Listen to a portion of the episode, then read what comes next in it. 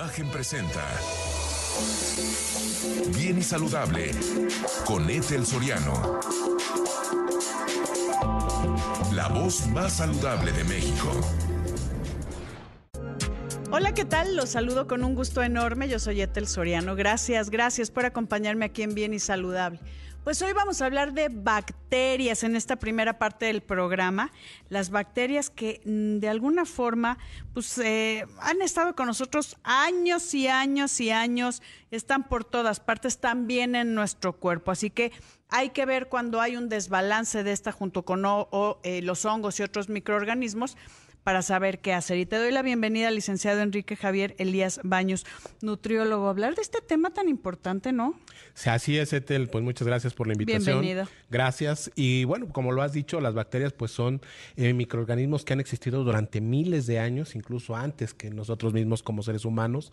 También han evolucionado pero en algunos casos pues han evolucionado para mal y sobre todo pues en algún momento determinado pues no las podemos ver a simple vista, si necesitamos un microscopio y como ya bien lo decías, están en el medio ambiente, en el agua, en la tierra, etcétera y sobre todo también somos nosotros, les damos este un hospedaje a ellos, son nuestros inquilinos y hay que tener mucho cuidado porque también lo mencionabas, hay bacterias buenas, hay bacterias malas que tienen sus beneficios y también tienen sus efectos nocivos. O sea, es parte fundamental de, de, nuestro cuerpo tener bacterias y microorganismos y hongos y levaduras y muchas cosas. Pero cuando hay un desequilibrio es cuando empieza a haber problemas. O sea, una cosa es la simbiosis. Esto que pues cada uno sacamos provecho. Así es. De, de, estos huéspedes. Y cuando hay una disbiosis, que es cuando no está, algo está mal, es cuando hay problemas. Y ¿qué es lo que nos afectan las bacterias normalmente? O sea, ¿cómo hacemos que crezcan las malas y, que nos llevemos, arrasemos con las buenas? Pues básicamente cuando esto sucede, como bien lo dices, cuando existe una disbiosis, es debido a un mal estilo de vida, es decir, una mala alimentación, no hacer ejercicio, no hidratarnos correctamente, no dormir las horas que mm. debemos, eso es importante, y también el no consumir la fibra adecuada, es decir, fruta, verdura, pero también una parte importante que hoy sabemos que es el consumo de probióticos. Uno muy importante, la Lactobacillus casei shirota, una bacteria buena que va a fortalecer precisamente a las demás que están en nuestro organismo y va a permitir esta eubiosis, es decir, este equilibrio donde hay más bacterias buenas que nocivas, y esto nos va a permitir que incluso estas bacterias buenas nos ayuden a generar ciertas sustancias que a veces nuestro cuerpo no puede y eh, comenzar con otros procesos metabólicos propios de la microbiota intestinal y con esto, lógicamente, empezar a tener una mejor salud. O sea, es que ahorita mencionas microbiota intestinal, que mucha gente lo conoce como la flora intestinal, lo que yo lo vería más como fauna, pero, pero es microbiota intestinal, que estamos viendo la importancia de tener una microbiota adecuada.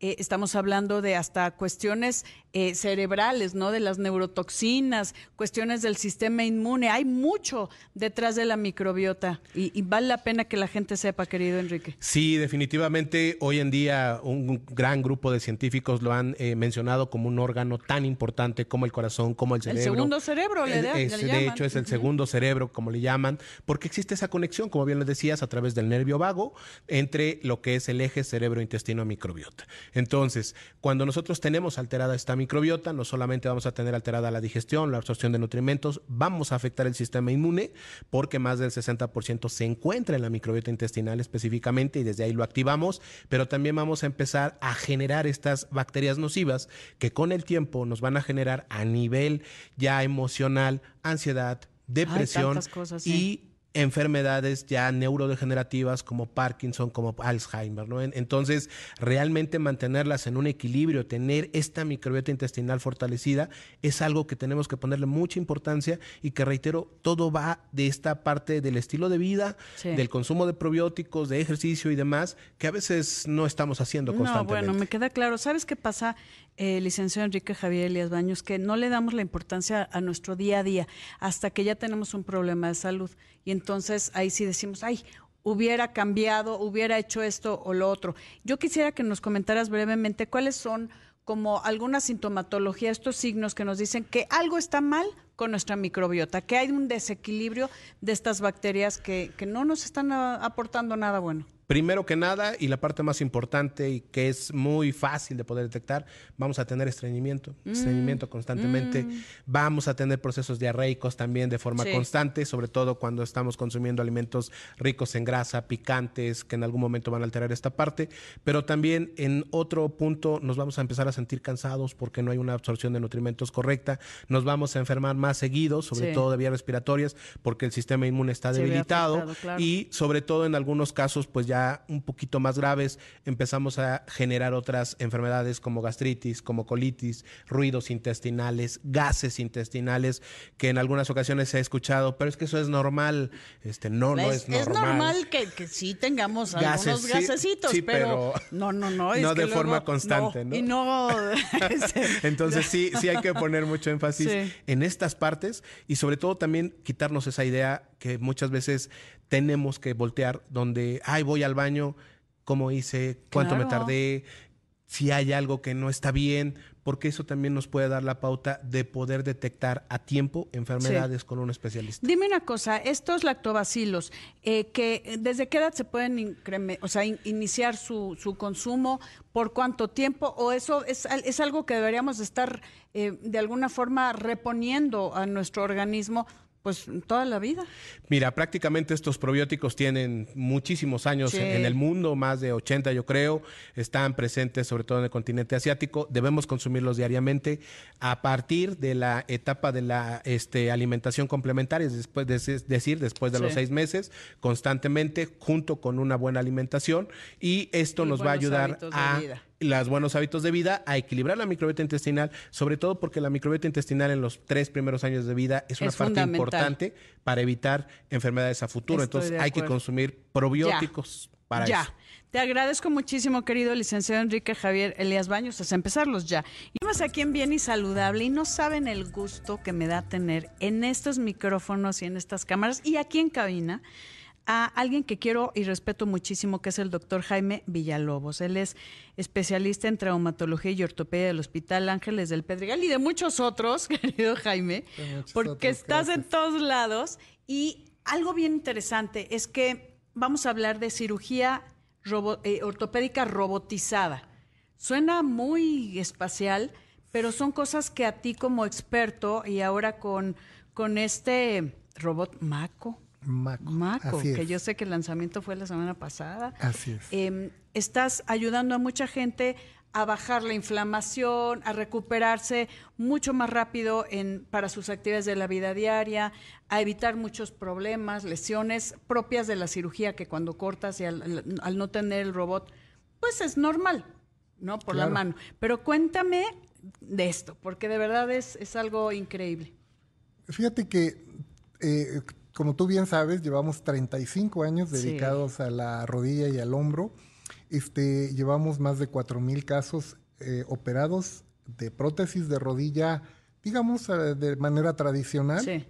Y este año, a partir de, este año, el Ángeles de Pedregal compra este equipo que apenas lleva seis años eh, mundialmente. Sí. Lo tiene Estados Unidos, lo tiene Canadá, Reino Unido, varios países de Europa, pero solo lo tiene en Latinoamérica, Brasil, eh, Puerto Rico y Chile. Y nosotros somos el cuarto país en adquirirlo y de verdad yo estoy más que contento porque esto es en bien de mis pacientes. Claro. Porque a pesar de buenos resultados, eh, siempre hay el tema de, oye, este, me dolió mucho.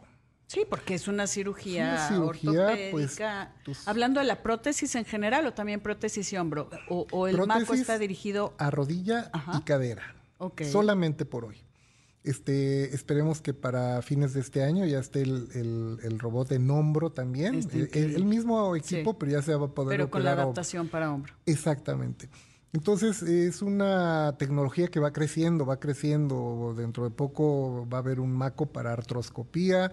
En fin, son cosas que ya me estoy adelantando, pero hoy por hoy la realidad es que se opera magníficamente con eh, Con cirugía robótica, tanto la rodilla como la como, cadera. como la cadera, perdón. A ver, yo te quiero hacer una pregunta. Tú que tienes tantos, tantos casos de prótesis, ¿de verdad eres híjole, podría decir que el especialista de lo especializado en rodilla y cadera y hombro, ¿no? Que incluso yo tengo los dos hombros operados por ti, ¿no? El manguito rotador, que eres mi, mi ortopedista. Pero, ¿qué diferencia tienes de una cirugía como antes la llevabas antes de tener maco? Sí, bueno, para que entienda tu público, es realmente colocar un casquillo metálico en el fémur, en la tibia y un plástico en la rótula. Eso es en sí la cirugía eh, normal de reemplazo articular en rodilla. Se conservan los ligamentos, por eso el paciente al día siguiente puede caminar y sentir su rodilla muy estable, pero muy adolorido. Okay. la diferencia hoy día es que este, nosotros eh, tomamos un ataque del paciente, se envía a Miami. Tomografía. Una tomografía se envía a Miami. Miami hace una programación del robot desde allá. Nos manda una rodilla perfecta del paciente. ¿Cómo quedaría? Quedaría, exacto, cómo quedaría de manera perfecta. Entonces aquí se, se adapta, eh, se ve que el paciente pues está un poco más pesado, le queremos poner un plástico de mayor eh, grosor, en fin, podemos hacer las adecuaciones a pesar de esa eh, precisión que nos envían de Miami. aquí esto lo hacemos unos días antes y el paciente Después de ya anestesiado, hacemos la cirugía como habitualmente, pero ya no sacamos de su lugar a su rodilla. O sea, ya no la... Es que para todo el proceso se, subluxa, o sea, como que la tienes que separar. Se saca fuera del lugar para poder proteger las estructuras delicadas de la parte posterior de la rodilla. Entonces, todas esas maniobras que son continuas durante la cirugía ya no se hacen. tejidos. El tiempo de cirugía es menor, el sangrado es menor, la inflamación es menor y por supuesto que el paciente al día siguiente anda caminando con un dolor mínimo. Ah, a ver, es que eso está, a mí me parece fantástico lo que es la tecnología que llega ahora, bueno, siempre ha llegado, pero ahora robotizado, a través de tus manos, que eso es bien importante. Voy a una pausa y regresamos con más aquí en Bien y Saludable. Estoy platicando con el doctor eh, Jaime Villalobos y acerca de la cirugía ortopédica robotizada y esto es MACO, eh, con este robot MACO que como se llama esta nueva tecnología que reduce dolores, el consumo de analgésicos, eh, menor estancia hospitalaria. Yo te quiero preguntar, querido Jaime, eh, ¿qué has visto en estos primeros pacientes operados? Porque digo, o sea, si eres un, pues, una, una punta de lanza en todo lo que es cadera, rodilla, hombro ahora que tú tienes más de 4.000 prótesis, ¿no? Sí. De con, sin el robot, sin Maco. ¿Qué has visto en, estos pacientes ya operados con, con Maco? Que es tus manos, ¿eh? a través de un robot. Sí, definitivamente nos ha tocado la suerte ya tempranamente de este, atender pacientes que ya fueron operados de manera tradicional en una rodilla y ahora con Maco. Y pues no es lo que yo diga, es lo que ellos me refieren. Oye, Jaime, este, me siento increíblemente, este, el dolor fue mucho menor. Eh, mi flexibilidad la recuperé inmediatamente después de la cirugía. Este, obviamente no hubo gran sangrado, se sienten muy bien, pues cuando pierden eh, al menos 200, 300 mililitros, el equivalente a a una, eh, una, transfusión cuando va alguien a donar. Dicen, oye, pues este, ahí está tu desayuno para que te sientas bien. Claro. No llegamos ni siquiera a un rango de eso, el sangrado es mucho menor. Entonces todo eso me da verdaderamente mucha complacencia a mí como cirujano. Y los adultos mayores, porque normalmente cuando haces una prótesis de cadera, pues, eh, o sea, hay de todo, ¿no? Hay jóvenes también, no hay en edad productiva, pero los adultos mayores que necesitan recuperarse porque tú bien lo sabes, en muchas ocasiones el dolor, la, la inmovilidad, pues es el principio del fin, ¿no? Exactamente, exactamente. Un paciente de edad que mira, eh, lo deben de saber, hoy ya no hay un límite para decir el paciente se opera después de los 60, ¿no? Tenemos mucha casuística de pacientes de 40 que ya su rodilla verdaderamente ya perdió la función. O la cadera, ¿no? O la cadera y ellos se operan a temprana edad y ya sabemos que esa prótesis al menos le va a durar 30 años. Buenísimo. Hoy día con la tecnología MACO pretendemos que esa prótesis sea una vez puesta de por vida, sí. porque eso es lo que justamente, aparte de la comodidad para la recuperación, es muy precisa la tecnología de tal manera que la rodilla queda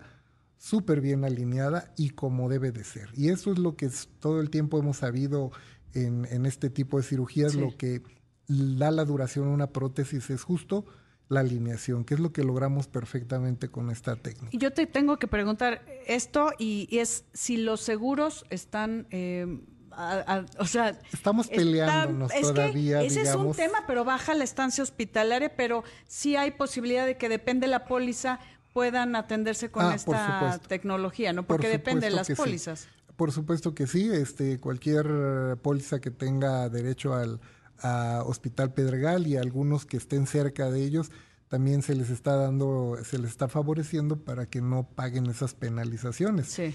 Pero hoy por hoy, pues sí, estamos en, temas de... Es que hay unos ahorros brutales. Sí. En, en, o sea, en estancia hospitalaria, en analgésicos, en calidad de vida, ¿no? Que eso es lo que más queremos, incrementa la calidad de vida. Hay dos cosas que están trabajando hoy día en Estados Unidos.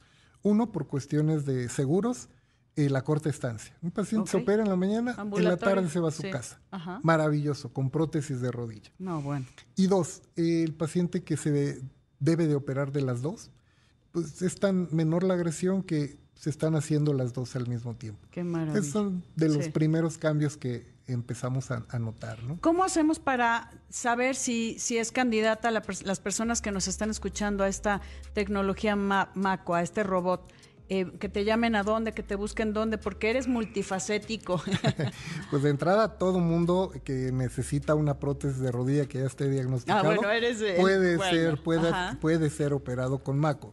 Este, eh, no, no hay como eh, alguna este, impedimento para ser operado con MACO, ¿no? Este, me pueden hablar a mis redes eh, a través de Jaime Villalobos o de Ortomédica MX. Ortomédica y doctor Jaime Villalobos. a través de Jaime Villalobos por Instagram, por Facebook. Con todo gusto, este, cualquier cosa, nosotros les estaremos aclarando todas sus dudas.